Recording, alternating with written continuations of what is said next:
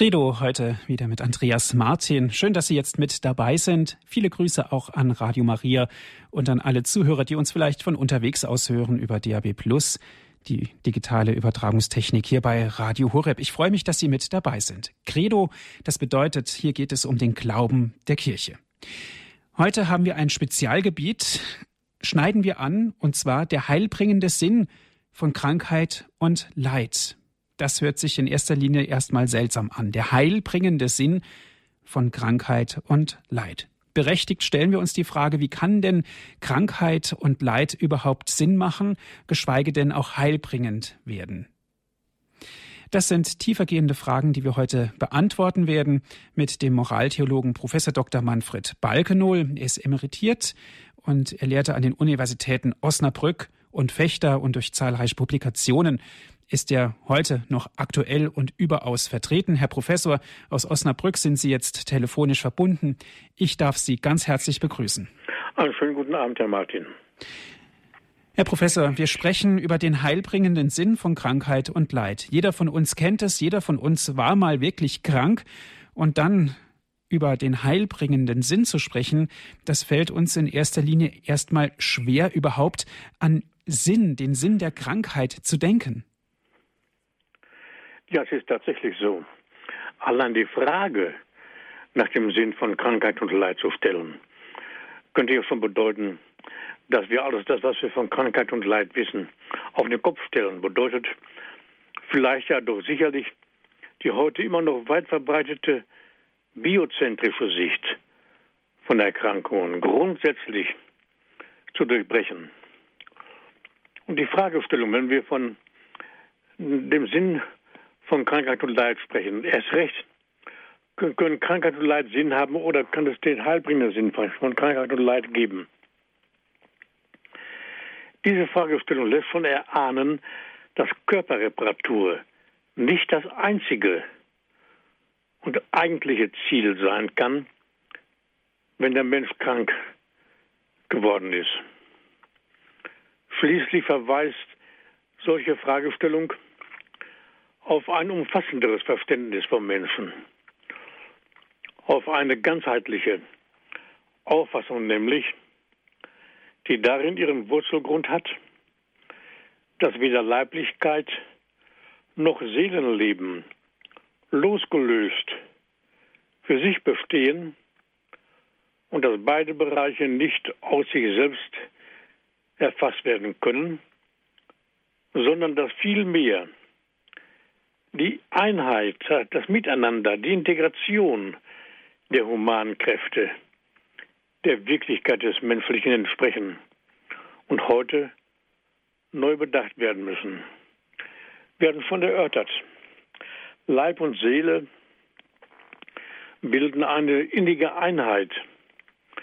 Zeitlebens sind sie aufs engste miteinander verbunden. Alles Seelische will in den leiblichen Ausdruck gelangen. Das sehen wir schon daran, dass der Mensch lachen und weinen kann. Hier treten aber seelische Wirklichkeiten leibhaftig in Erscheinung. Die Funktion des Seelenlebens ist ihrerseits an den Zustand des Leibes gebunden und von seiner Verfassung abhängig. Also ich sagte, wenn der, dass der Mensch lachen und weinen kann, er kann blass werden und rot werden. Hier treten aber seelische Wirklichkeiten leibhaftig in Erscheinung. Die seelischen Wirklichkeiten können wir ja nur durch den Leib wahrnehmen. Und es gibt eben die Mitteilung des Menschen durch den Leib. Das mussten wir nochmal klarstellen, nochmal erwähnen. Und in dem Sinne haben wir auch die Frage gestellt nach dem anfragenden Sinn von Krankheit und Leid. Dass Krankheit also eine wichtige Botschaft enthalten kann. Wir haben über den Kommunikationskanal stiftenden Sinn der Krankheit gesprochen. Denn wenn der Mensch krank geworden ist, hat sich einiges verändert, auch seelisch verändert. Der Werthorizont des Menschen ist ein anderer geworden. Die Werteordnung ist anders geworden. Was vorher hohe, hohen Wertgehalt möglicherweise gehabt hat im Leben, erscheint nicht mehr so wichtig, sondern die personalen Werte, das Miteinander der Menschen gewinnt plötzlich an, an größerem Gewicht an, gewinnt plötzlich an Gewicht. Es nimmt plötzlich die erste Stellung ein im Denken und Empfinden des Menschen. Mhm. Herr Professor Balkenul, da würde ich ganz gerne mal nachfragen, wenn Sie sagen, die Wertevorstellung ändert sich in Bezug auf Krankheit, Leid, Sterben und Tod und insbesondere auch in der Untergruppierung, wenn wir von dem heilbringenden Sinn von Krankheit und Leid sprechen. Wenn sich die Wertevorstellungen ändern, müssten wir ja auch nach dem, nach der Frage stellen, ja, was erwarte ich eigentlich, wenn ich jetzt im Leiden stehe vor meinem Nächsten? Genauso auch wie auf der anderen Seite, ähm, was kann ich überhaupt geben? Ja, Sie haben es genau erfasst, worum es geht, wenn der Mensch krank geworden ist. Der, der, die, die Werte, nicht nur die Wertevorstellung, es gibt ja in jedem Menschen eine Werteskala. Es gibt hier eine Werteordnung in jedem Menschen. Und die Werteordnung verändert sich, wenn der Mensch krank geworden ist. Da sind plötzlich andere Werte die ersten Werte und die eigentlichen Werte, eben worauf es ankommt und nicht mehr die vorher. Und, und da müssen wir auch sehen, nicht wahr, dass im Krankheitsprozess das Gewissen eine ganz andere Rolle spielt, als wenn der Mensch gesund ist. Und das, das Gewissen hat ja Grundfunktionen. Die erste Grundfunktion ist eben dieses Wertenehmen. Die zweite Grundfunktion ist das sich entscheiden. Heutige Gewissenstheorien legen den Gesichtspunkt, den Wert auf das sich entscheiden, ist ja auch eine wichtige Funktion des Gewissens. Aber vorausläuft das Wertnehmen. Und dieses Wertnehmen ändert sich beim Menschen wenn er krank geworden ist, aber nicht nur, wenn er krank geworden ist. Das müssen wir ganz deutlich sagen. Insofern ist ja auch das Thema hier von Bedeutung. Das Gewissen im Krankheits- und Heilungsprozess. Das muss ich unbedingt noch einfügen in das Buch, was ich zu diesem gesamten Thema hier auch vorhabe, zu, zu Ende zu führen zu Ende führen kann man so ein Thema nie. Aber das Thema, der Gesichtspunkt, nämlich das Gewissen im Krankheits- und Heilungsprozess, ein ganz wichtiges Thema, welches aufgegriffen werden muss. Mhm.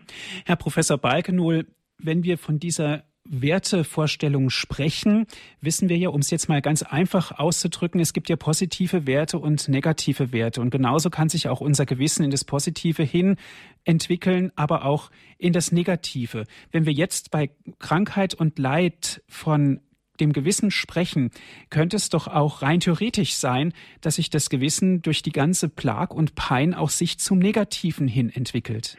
Meistens auch zum Positiven im Krankheitsprozess, zu Menschen hin sondern das personale Gewissen wird wach, welches hier zum, auf den Menschen hin ausgerichtet ist.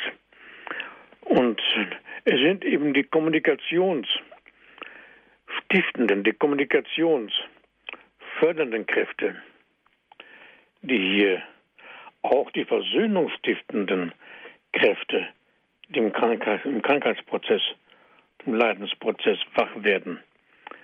Das heißt also auch, dass hier die Werte sich verändern zum Positiven, zum Menschen hin und in dem Sinne auch zu Gott hin. Die war versöhnungsstiftend, versöhnungsfördernd. Das müssen wir auch sehen dabei. Und wir haben ja auch einen schöpferischen Sinn der Krankheit, noch vor dem heilbringenden Sinn. Einen schöpferischen Sinn von Krankheit, Leid, Sterben und Tod. Müssen wir ja auch sehen. Der schöpferische Sinn ist von beiden Seiten her wirkmächtig. Einmal von der Seite des Kranken selbst, aber auch auf der Seite derer, die helfend einwirken, die helfende Sicht, die helfende Kraft, die, die, die, die, die Fähigkeit zur Hilfe und die Fähigkeit, Gesundheit wiederherzustellen. Diese Fähigkeit, das sind ja tiefgreifende Fähigkeiten im Menschen. Vielleicht die tiefsten Fähigkeiten, die angesichts der Krankheit und des Leidens im Menschen geweckt werden. Im kranken Menschen selbst, das sprachen wir eben von, die, die Beziehung, die innere Beziehung zu Mitmenschen hin, die wieder geöffnet, gestärkt werden kann. Und es war ja auch so, dass früher die Ärzte und die Pflegekräfte in dieser Hinsicht geschult wurden. Nämlich, was wollen wir denn unseren Kranken gegenüber bewirken? Unsere Kranken heilen und trösten. Die Fähigkeit zu heilen und zu trösten gehören zu den tiefsten Fähigkeiten des Menschen. Und da wurden die Ärzte und die Pflegekräfte früher darauf hingewiesen, geschult. Saluti et solatio egrorum. Ja, zum Trost. Solatium heißt Trost, Trostmittel, Linderung. Und Salus, Gesundheit, Heil, Wohlbefinden. Zum Wohlbefinden, zum Heil und zu, zum Trost der Menschen. Und wenn dann eine Krankheit sich zeigt, die jetzt nicht mehr geheilt werden kann, Krankheit, Leid, Sterben und Tod, was hat denn dann die pflegerische Seite, die pflegenden Personen und die Ärzte noch zu tun? Und da gab es früher einen ganz wichtigen, wichtigen Punkt, den ich auch noch nennen möchte. Ad finem bonam ducere, ich übersetze es zum, unsere Kranken zu einem guten Ende führen. Ad finem bonam, zu einem guten Ende ducere führen. Das ist dann die Aufgabe, wenn es um unheilbare Krankheit geht. Und darum ist ja auch die Frage heute neu aufgekommen bei vielen Dingen, die heutzutage gemacht werden, zum Beispiel noch nicht Verstorbenen die Organe zu entnehmen kann das die Aufgabe in diesem Sinne sein. Ad finem bonam ducere, zu einem guten Ende führen, wenn der Mensch getötet wird durch die Hand des Mitmenschen. Der Mensch soll an der Hand des Mitmenschen sein Ende führen. Im Sinne von ad finem bonam ducere, zu einem guten Ende führen, nicht durch die Hand des Mitmenschen sein Ende führen. Das ist eine, eine, ein, ein Missverständnis unserer Zeit und ein Stück der Ideologie, vielleicht auch die schlimmste Ideologie unserer Zeit, die wir überhaupt heute haben, an Ideologien. So, und dann sind wir nicht nur bei dem Thema der, der, der, der, der fördernden Kräfte, die geweckt werden müssten, müssen, nicht nur der schöpferische Sinn der Krankheit, wir können auch sagen der kulturstiftende Sinn, von beiden Seiten her gesehen, wie wir gesagt haben, sondern ebenfalls den heilbringenden Sinn der Krankheit und des Leides zu erkennen. Speziell der erlösende Sinn des Leidens. Zum Schluss sind dies natürlich Punkte, da sage ich, die aus dem Glauben erfasst werden können. Den schöpferischen Sinn der Krankheit, der kulturstiftende Sinn der Krankheit, auch die Fragen, die wir vorher gestellt haben, der hinweisende Sinn, Solidarität stiftende Sinn und so weiter, die Krankheit als wichtige Botschaft. Das haben wir auch schon im Vorfeld, auch schon bei einsichtigen Menschen, die sich mit Krankheit, Leid, Sterben und Tod befassen, haben wir auch diese Punkte, die eingesehen werden können. Aber der heilbringende Sinn ist eigentlich durch den Glauben erfassbar. Und der Apostel Paulus war ja einer, der auf der Suche war nach dem heilbringenden Sinn von Krankheit, Leid, Sterben und Tod. Und er sagt in seinem Brief an die Thessalonicher, dem zweiten Brief an die Thessalonicher, wir können mit Stolz auf euch hinweisen. Er hat ja seine Erkenntnisse, dieses, was er gesucht hat und das Ziel, was er gefunden hat, auf die Gemeinde hin ausgesagt, nicht nur für sich. Das ist ja das Gute und das Tröstende. Und der Völkerapostel sagt das nicht nur zu der Gemeinde hin, zu den Völkern, zu denen er geschickt gesandt worden ist.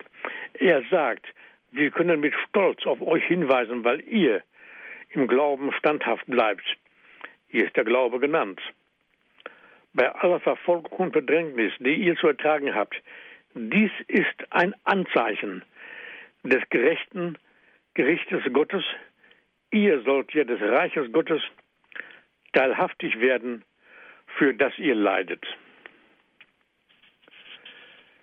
Das sind starke Worte, die hier der Apostel findet.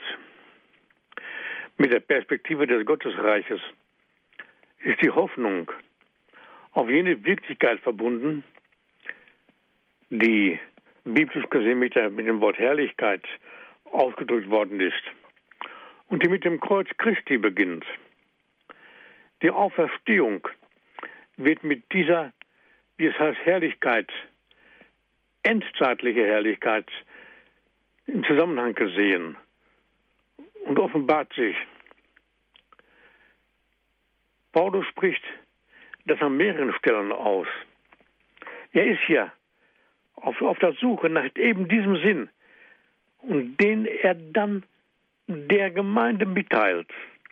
An die Römer schreibt er, wir sind Miterben, Miterben Christi, wenn wir mit ihm leiden, um mit ihm auch verherrlicht zu werden. Ich bin überzeugt, dass die Leiden der gegenwärtigen Zeit nichts bedeuten im Vergleich zu der Herrlichkeit, die an uns offenbar werden soll. Paulus, wiederum Paulus, im zweiten Korintherbrief lesen wir, denn die kleine Last unserer gegenwärtigen Not schafft uns in maßlosem Übermaß ein ewiges Gewicht an Herrlichkeit uns, die wir nicht auf das Sichtbare starren, sondern nach dem Unsichtbaren ausblicken. Und Petrus, der ebenfalls wie Paulus diese Sicht hat, das sind beide zwei Völkerapostel, Petrus und Paulus.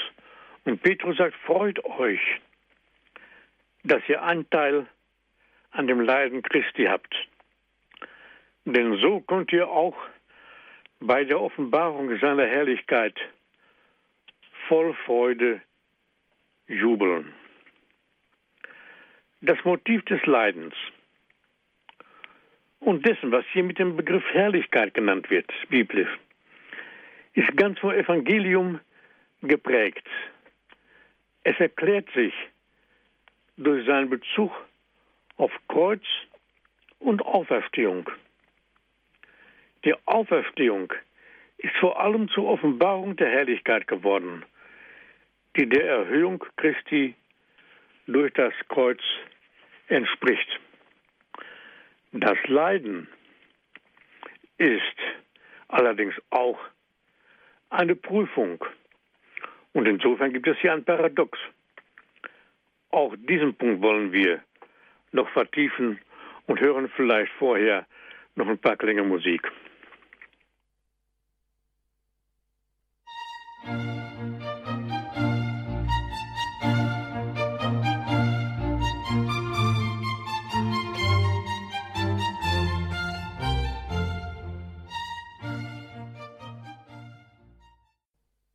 Sie hören die Sendung Credo hier bei Radio Horeb. Mein Name ist Andreas Martin. Heute besprechen wir das Thema der heilbringende Sinn von Krankheit und Leid. Dazu sind wir verbunden mit Herrn Professor Dr. Manfred Balkenohl. Herr Professor Balkenohl, vor der Musikpause sind Sie darauf eingegangen. Sie haben gesagt, Krankheit und Leid haben natürlich einen Sinn, sie verwandeln, um es mal so auszudrücken, auch unser Innerstes wir nehmen andere Wesenszüge an. Das, was uns vielleicht wichtig war, rückt in den Hintergrund. Das, was unwichtig war, das stellt sich in den Vordergrund. Ganz menschliche Regungen, die sich absolut meistens im Positiven auch widerspiegeln. Kann das, genau dieser Punkt, ein Garant dafür sein, für Krankheit, Leid und den heilbringenden Sinn? Sag mal so, der Garant ist ja das, was Petrus, aber auch Paulus uns mitteilen. Das, das sind Punkte, die wir aus der Schrift entnehmen. Das sind Punkte, die wir aus der Offenbarung entnehmen. Paulus, aber auch Petrus haben diese Entdeckung gemacht und sind jetzt froh, dass sie diese Entdeckung der Christenheit, den Gemeinden mitteilen können. Beide Völkerapostel sind sozusagen in einem Boot. Sie entdecken, dass es einen Sinn der Krankheit und des Leidens gibt. Sie entdecken, dass das Leiden nicht nutzlos ist. Sie haben mit ihrer Verbundenheit mit Christus gesehen, dass es haben die, die Vorstellung von der Nutzlosigkeit des Leidens und der Krankheit überwunden, weil sie mit Christus verbunden sind, weil sie die Einheit mit Christus gefunden haben. Denn Paulus sagt, nicht mehr ich lebe, sondern Christus lebt in mir. Und Petrus in ähnlicher Weise sich ausdrückt.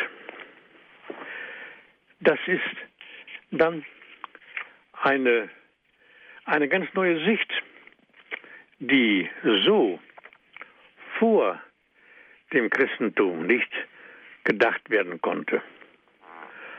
Auch nicht mit dem Mittel modernster Medizin erreicht werden kann. Das ist eine, eine andere Sicht, eine, eine Sicht, die aus der Gewissheit her hervorkommt, hervorströmt, dass Christ, ja, wir können sagen, der Christ nennt sich ja Christ, das heißt Christus. Und das ist auch ein Punkt, den Petrus immer wieder sagt. Wenn er aber leidet, weil er Christ ist, im ersten Petrusbrief, dann soll er sich nicht schämen, sondern Gott verherrlichen, indem er sich zu diesem Namen bekennt. Der Mensch leidet, der Christ leidet, weil er Christ ist, das heißt, weil er Christus ist. Das ist, wird hier gemeint. Und darum kann auch Paulus sagen, wir rühmen uns unserer Bedrängnis, denn wir wissen, Bedrängnis bewirkt Geduld, Geduld aber Bewährung, Bewährung Hoffnung. Die Hoffnung aber lässt nicht zugrunde gehen, denn die Liebe Gottes ist ausgegossen in unsere Herzen durch den Heiligen Geist, der uns gegeben ist. Das ist Paulus. Das Wort taucht so und ähnlich häufig auf. Und der heilige Augustinus war es, der diese Worte aus der Bibel immer und immer wieder zitiert hat. Nämlich, der ja das, die eigentliche Innerlichkeit des Menschen erschlossen hat. In einem Bild gesprochen, das Herz. Gerade Augustinus, der ja Verstand und Wille, wie kaum ein anderer, ja gut, Platon und, Aristoteles vor ihnen, hinterher, Thomas von Aquin noch, aber dann Augustinus, der frühen Christenheit, der ja wie kein anderer oder wie kaum andere, anderer vor ihm Verstand und Wille analysiert hat, der aber die eigentliche Innerlichkeit des Menschen erschlossen hat wir dann mit dem Wort Herz. Rastlos ist unser Herz, bis es ruht in dir, oh Gott, so Augustinus. Also eine, eine, eine andere Instanz im Menschen, die eigentliche Wirkinstanz im Menschen. Sicherlich ist es richtig, dass wir Verstand und Wille haben. Aber Verstand und Wille haben eine dienende Funktion diese Mitte, diese Herzensmitte des Menschen, die durchdrungen ist vom Gewissen, was wir eben erwähnt haben, auch durchdrungen ist vom Gemüt. Gewissen und Gemüt sind die eigentlichen Bildungsziele der schulischen wie der außerschulischen Bildung. Und Gewissen und Gemüt, das sind Kräfte, die im Krankheitsprozess wieder auftauchen, wieder wach werden und das sind die beiden entscheidenden Punkte, die beiden entscheidenden Kräfte im, im Leben. Augustinus hat es gesehen und gewusst. Paulus und Petrus übrigens auch. Wer es ebenfalls wusste und danach gelebt hat, das war Thomas von Aquin. Und bis hin zum Thomas von Aquin einschließlich waren diese mittenhafte Kräfte die eigentlichen Kräfte des Menschen. Und der Wille und was Verstand und Wille anbetrifft, der, die Verstandesansicht war vorgeschaltet. Und dann kommt erst der Wille, der sich orientieren muss. Auch einerseits von der Mitte des Menschen, aber auch von der Einsicht. Später ist dann, das ist ja die, die moderne Zeit, der Wille an die erste Stelle gerückt worden. Langsam fing es bei Duns Scotus schon an und dann bei, bei Kant. Der kategorische Imperativ setzt ja den Willen an die erste Stelle. Müssen wir aber auch voraus, aber auch sehen, dass, der, dass, äh, dass die platonische Idee früher entdeckt worden ist als der Imperativ vakant und wo der Wille erst recht zur Herrschaft wird, das für Schopenhauer die Welt als Wille und Vorstellung. Das ist der Wille. Das war nur ganz am Rande. Wir kommen jetzt hier auf unser Thema zurück, nämlich der, der Kranke. Beim Kranken selbst ist die, der, der, das Herz, die Herzmitte plötzlich wieder die entscheidende Instanz das, was Augustinus gesehen hat. Und darum sagt hier der Apostel Paulus, die Hoffnung aber das nicht zu Schanden werden, nicht zugrunde gehen, denn die Liebe Gottes ist ausgegossen in unsere Herzen durch den Heiligen Geist, der uns gegeben ist. Er sagt nicht, ich sage das mal am Rande, wir müssen das, mal, das Thema vielleicht später mal vertiefen, er sagt nicht, die Liebe Gottes ist ausgegossen in eurem Verstand und euren Willen. Er sagt in unsere Herzen.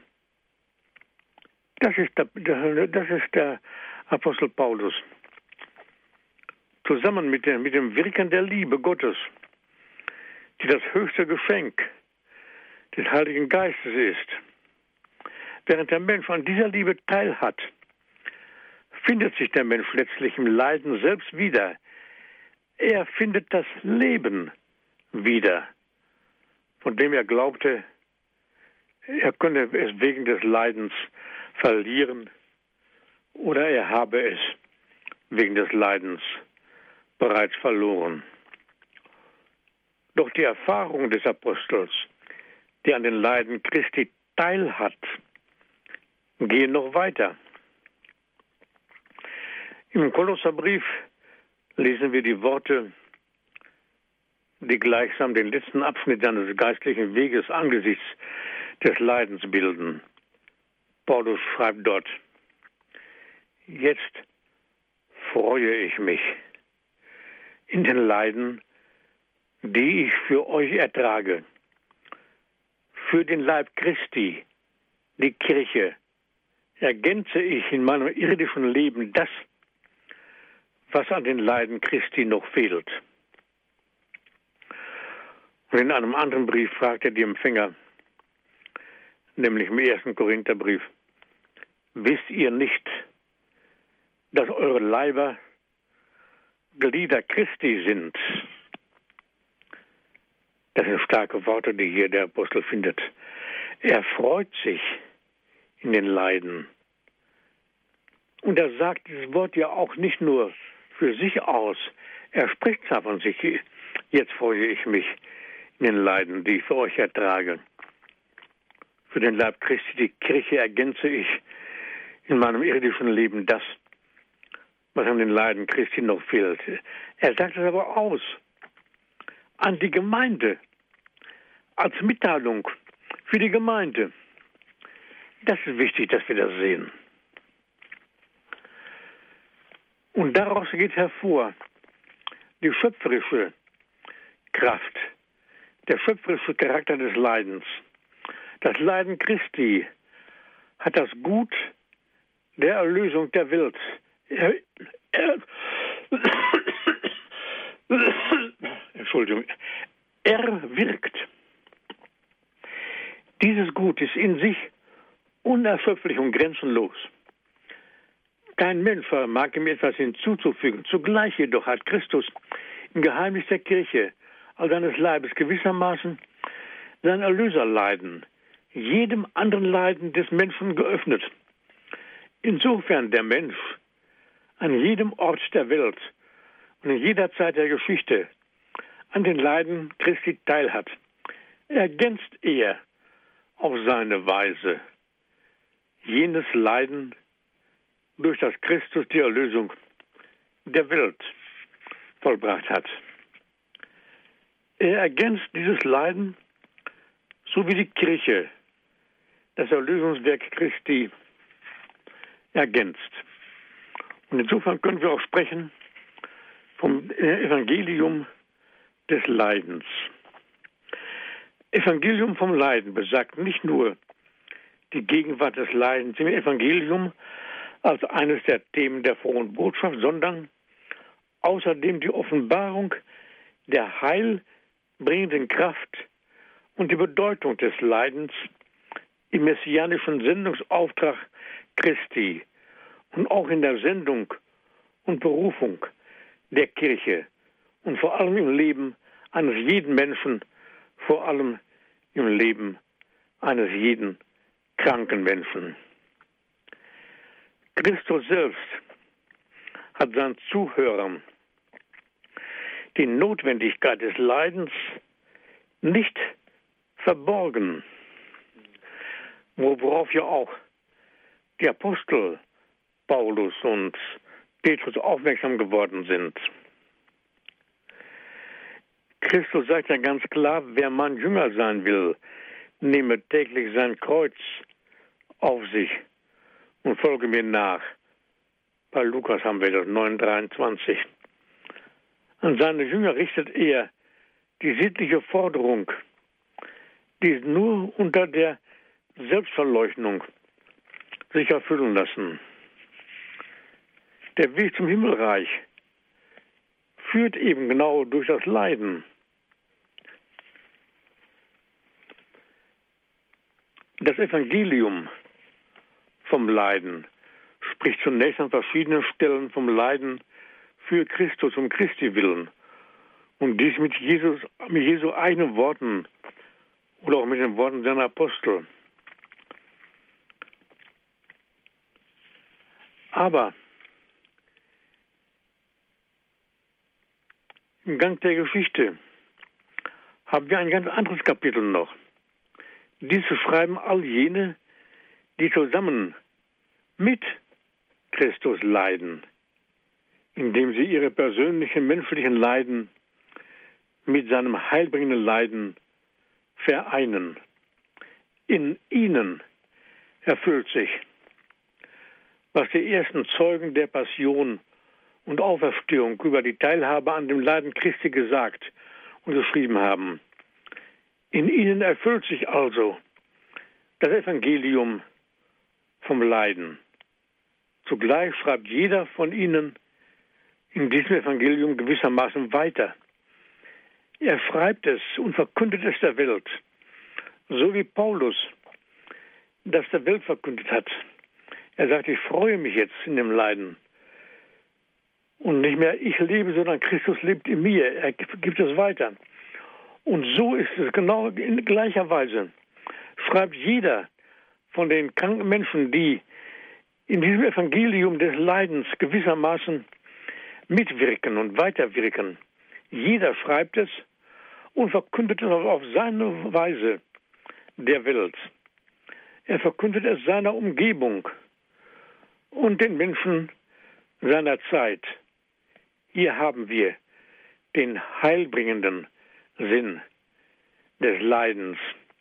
Und wir können sagen, über Jahrhunderte und Generationen hinweg hat sich immer wieder herausgestellt, dass Leiden auch eine besondere Kraft in sich birgt, in sich birgt, die den Menschen innerlich Christus nahe bringt und immer näher bringt. Eine besondere Gnade also. Ihr verdanken viele Heilige, wie zum Beispiel der heilige Franziskus, der heilige Ignatius von Loyola unter anderem, ihre tiefe Umkehr. Frucht einer solchen Umkehr ist nicht nur die Tatsache, dass der Mensch die Heilsbedeutung des Leidens entdeckt, sondern vor allem, dass er im Leiden ein ganz neuer Mensch wird. Diese Kraft, diese neu gestaltende Kraft im Leiden. Er entdeckt gleichsam einen neuen Maßstab für sein ganzes Leben und für seine Berufung als Christ.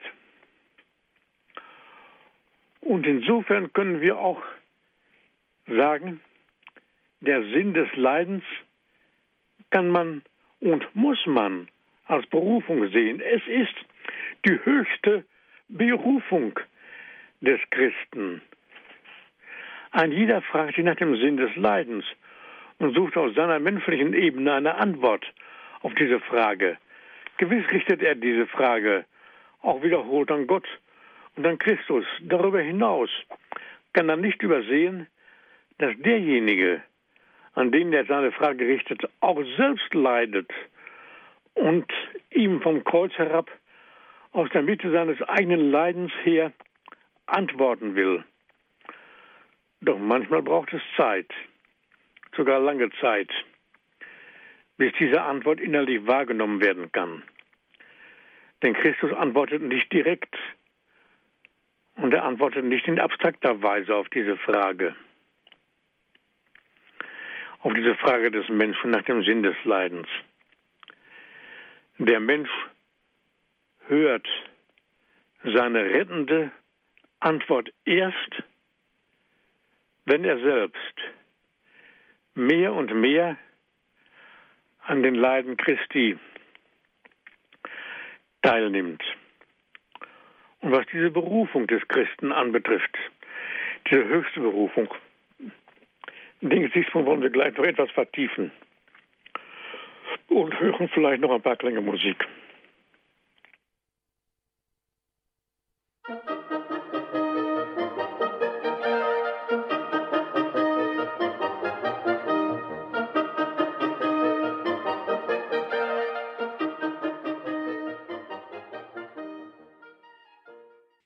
Sie hören die Sendung Credo hier bei Radio Horeb. Der heilbringende Sinn von Krankheit und Leid ist heute unser Thema. Wir hören hierzu weiter Herrn Professor Dr. Manfred Balkenohl aus Osnabrück ist er uns telefonisch zugeschaltet. Ja, der Mensch, so hatten wir gesagt, hört die rettende Antwort Christi erst, wenn er selbst mehr und mehr an den Leiden Christi teilnimmt. Und wir können auch sagen, sie ist in der Tat vor allem ein Ruf, die Antwort Christi nämlich. Sie ist eine Berufung. Wir haben gesagt, der Sinn des Leidens als höchste Berufung des Christen. Christus erklärt nicht in abstrakter Weise die Gründe des Leidens, sondern sagt vor allem, folge mir. Komm, nimm dein Leiden, nimm mit deinem Leiden teil an dem Werk der Erlösung der Welt. Durch das Kreuz. Während der Mensch sein Kreuz auf sich nimmt und sich dabei geistig mit dem Kreuz Christi vereint, enthüllt sich vor ihm mehr und mehr der heilbringende Sinn seines Leidens. Der Mensch findet diesen Sinn nicht auf seiner menschlichen Ebene, sondern auf der Ebene des Leidens Christi. Zugleich aber steigt der heilbringende Sinn des Leidens von der Ebene Christi auf die Ebene des Menschen herab und wird gleichsam zu seiner persönlichen Antwort.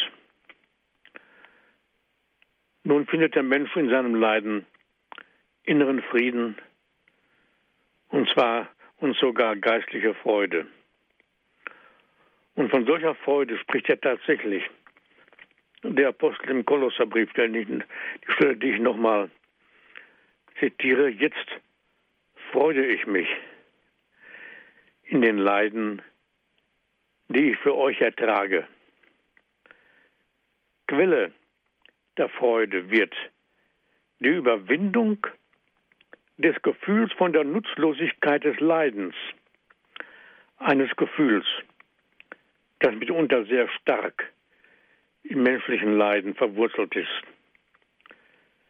Das Leiden verzehrt nicht nur den Menschen innerlich, sondern macht ihn wohl auch zu einer Last für den anderen. Der Mensch sieht sich dazu verurteilt, von den anderen Hilfe und Beistand zu erhalten und kommt sich selbst zugleich als unnütz vor. Die Entdeckung des heilbringenden Sinnes seines Leidens in Gemeinschaft mit Christus verwandelt diese dieses niederdrückende Gefühl. Der Glaube an die Teilhabe an den Leiden Christi bringt die innere Gewissheit mit sich, dass der leidende Mensch, ich zitiere jetzt nochmal den Apostel, dass der leidende Mensch ergänzt, was an den Leiden Christi noch fehlt. Dass er also in geistlichen Dimensionen das Erlösungswerk Christi mit und weiterträgt, dem Heil seiner Brüder und Schwestern dient. Damit ist er also nicht nur anderen nützlich, sondern erfüllt zudem noch einen unersetzlichen Dienst.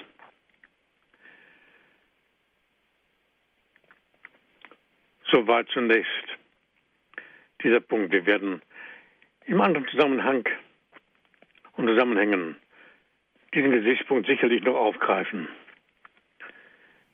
Zunächst also erstmal bedanke ich mich für Ihre Aufmerksamkeit und für Ihre Geduld.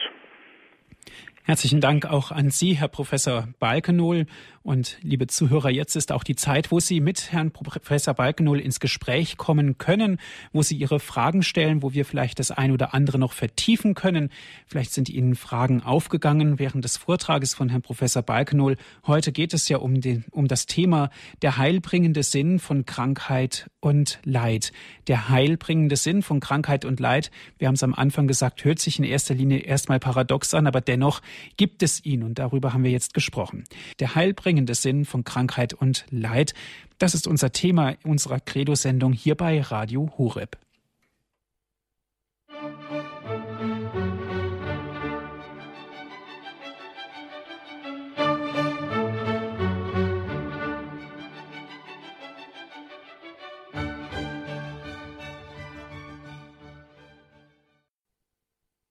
Sie hören die Sendung Credo hier bei Radio Horeb, der heilbringende Sinn von Krankheit und Leid.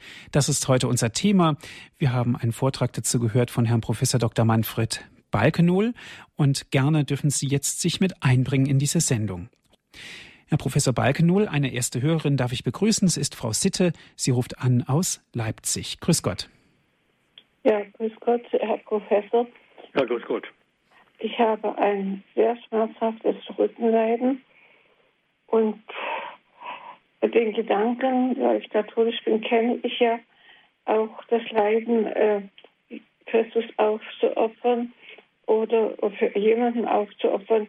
Dass diese, ich habe ja die Hoffnung, ich gebe sie nicht auf, dass einmal die Schmerzen weg sind und dass ich ja wenigstens äh, an, normal an den Unterarmstützen gehen kann äh, kurz, ich habe durch Unfall und so weiter eine Osteoporose leiden, Wirbelsäule und äh, habe ich einige Bruchsinterungen und weil es auf den Nervenkanal drückt, deshalb die ja, schlimmen Schmerzen, die manchmal unerträglich werden können. Aber ich merke auch die geistige Veränderung zum Positiven. Aber ja, ich, ich habe äh, Angst, Jesus das Leiden anzubieten, weil es, weil es dann endgültig ist. Ja, Herr Professor Balkenohl, das ist was Endgültiges. Wie sehen Sie das aus Ihrer Sicht? Ja, die Hoffnung, das haben wir eben gehört beim Apostel, die Hoffnung wird nicht zufanden werden. Nicht wahr, durch den Heiligen Geist, der uns geschenkt ist in, in, in, in dem Herzen. Und insofern hat der Mensch sogar die Aufgabe, er ist ja aufgefordert, sich diesem Leiden Christi zusammenzutun und zusammen mit dem Leiden Christi sein Leben weiter zu verwirklichen, weiter bei all den Schwierigkeiten, die es gibt, zu führen. So wie es der Apostel in seinem zahlreichen Leiden ja auch getan hat. Der sagte, nicht mehr ich lebe, sondern Christus lebt in mir. Und er sagt, dass er ergänzt, was an den Leiden Christi noch fehlt. Ich äh, hatte den Gedanken, dass ich einen Tag das Leiden äh, Jesus aufzuopfern, aber nicht, äh, nicht, für, nicht für immer.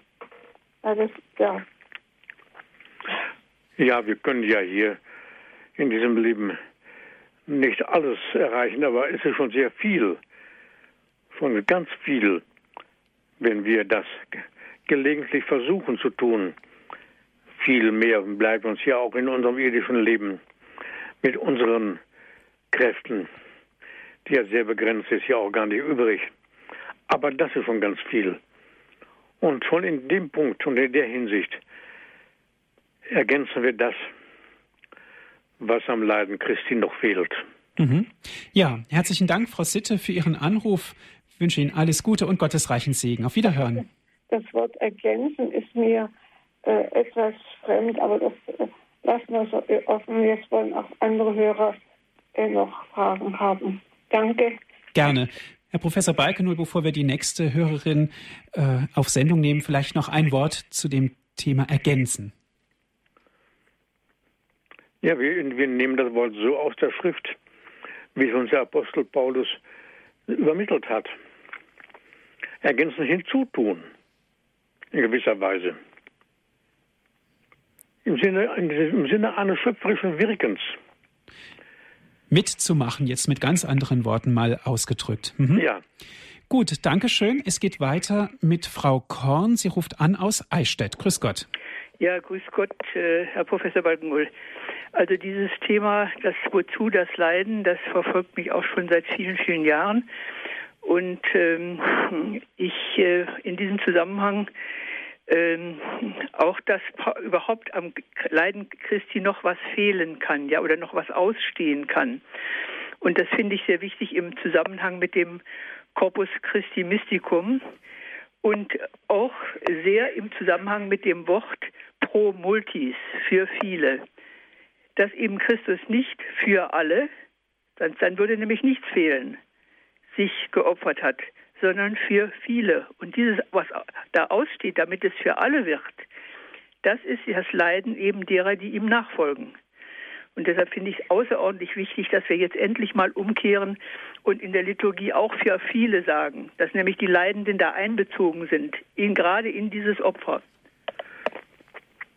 Ja, das ist ja wieder ein, ein anderes, ein anderer Bereich, ein anderer Gesichtspunkt, der hier äh, auftaucht. Aber es ist so, dass der Apostel uns hier den Sinn seines Wortes ja auch selbst nahelegt, wenn er sagt, nicht mehr ich lebe, sondern Christus lebt in mir. Und wenn er dann auch weiterhin diese Worte spricht, dass er ergänzt, was in den Leiden Christi noch fehlt. Das können wir hier auch nur als, als, als ein Geheimnis aufnehmen und so nehmen.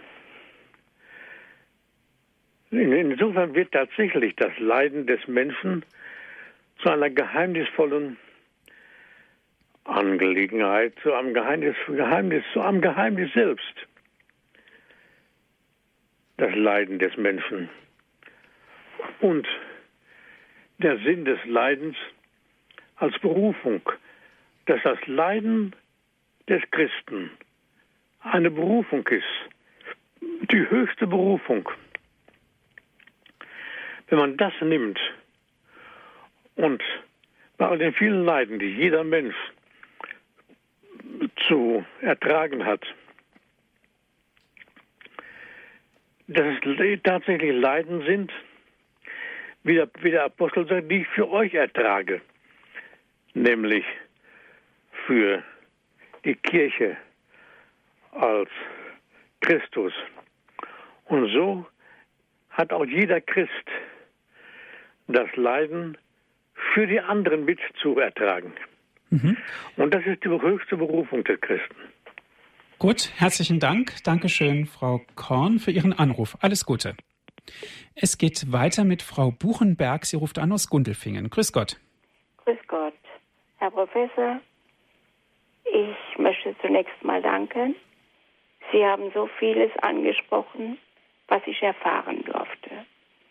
Ich kann darüber sprechen, über Jahrzehnte.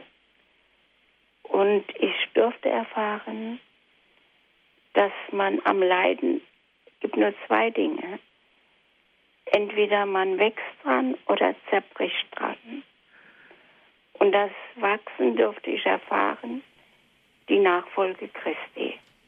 Es kann nichts anderes geben. Das wollte ich jetzt nur dazu sagen. Ja, danke schön, Frau Buchenberg. Alles Gute. Danke. Ja, es ist oft tatsächlich die Gefahr daran, zu, zu zerbrechen an dem Leiden und die Chance daran zu wachsen. Was nun als zerbrochen angesehen werden darf und was als Wachstumsprozess ange, angesehen werden darf. Das wird ja vielleicht Gott selber nur sehen dürfen und, und, und sehen. Gott, Gott, Gott allein wird das ne, ne, ne, beurteilen können, was jetzt zerbrochen, was wir als zerbrochen oder als Wachstumsprozess nennen. Aber es ist wichtig zu sehen, dass in dem Leiden tatsächlich die Berufung des Christen steckt. Gut, danke schön, Herr Professor. Frau Krohmann ist unsere nächste Anruferin. Sie ruft an aus Österreich. Grüß Gott, Frau Krohmann. Ich habe eine Frage zu Ihrem Thema und zwar handelt es sich nicht um mich, sondern um meinen Mann. Mein Mann hat eine einfache Operation und war schon fast gesund und hat dann Blutvergiftung gekriegt und ist ins Koma gelegt worden. Er war wurde noch achtmal operiert, hat unheimlich viel durchgemacht. Er hat aber in diesen ganzen vier Monaten äh, überhaupt nie was gespürt. Bis zum Schluss, er hat nicht gelitten körperlich, aber ich habe seelisch unwahrscheinlich gelitten. Ich habe gebetet und gebetet. Und dann hieß es, er ist ausgeheilt, er kann nach Hause und ist einen Tag vorher für immer eingeschlafen. Jetzt habe ich eine Frage. Wie steht das, dieses Leiden zu Ihrem Thema? Ja, es ist ja so. Gerade wenn Sie nur von so schwierigen Krankheitsprozessen sprechen, dann wird es ja erst recht auch ebenso schwierig zu erkennen, dass der Sinn des Leidens eine Berufung ist. Aber sie ist eine Berufung, auch in diesen schwierigen Fällen, die Sie gerade nennen. Denn selbst Christus erklärt nicht in abstrakter Weise die Gründe des Leidens, sondern sagt vor allem, folge mir, auf welche Weise nun der Mensch jetzt in seinem Leben folgen kann und zu folgen bereit ist. Das können wir so nicht sehen. Wir dürfen aber die Gewissheit haben, dass auch hier die Nachfolge Christi vollgegeben ist. Und der Sinn und die Berufung des Leidens sich hier erfüllt. Gut, herzlichen Dank, Frau Krohmann, für Ihren Anruf. Alles Gute für Sie. Ja, danke. Und Gottes reichen Segen. Danke. Herr Professor Balkenul, es gibt sicherlich noch viel dazu zu sagen zu diesem Thema Krankheit, Leid, Sterben und Tod mit dem Unterthema der heilbringende Sinn von Krankheit und Leid. Aber die Sendezeit neigt sich nun dem Ende zu. Ich darf mich sehr herzlich bei Ihnen bedanken, dass Sie uns durch dieses Thema geführt haben. Ich bedanke mich, Herr Martin. Dankeschön auch an Sie, liebe Hörerinnen und Hörer, dass Sie mit dabei gewesen sind, dass Sie auch Ihre Fragen gestellt haben und sich mit eingebracht haben in diese Sendung so zahlreich. Gerne gibt es diese Sendung auch zum Nachhören auf CD 08323 9675 120. Das ist die Telefonnummer von unserem CD-Dienst. Noch einmal 08323 9675 120. Wenn Sie von außerhalb Deutschlands anrufen, 0049 vorab wählen. Weiter geht es mit 8323 9675 120. 2.0. Auf unserer Internetseite gibt es ebenfalls die Sendung zum Herunterladen auf den Computer www.hure.org. Ich darf mich für heute von Ihnen verabschieden. Dankeschön fürs Dabeisein. Alles Gute und gottesreichen Segen. Auf Wiederhören sagt Ihnen Ihr Andreas Martin.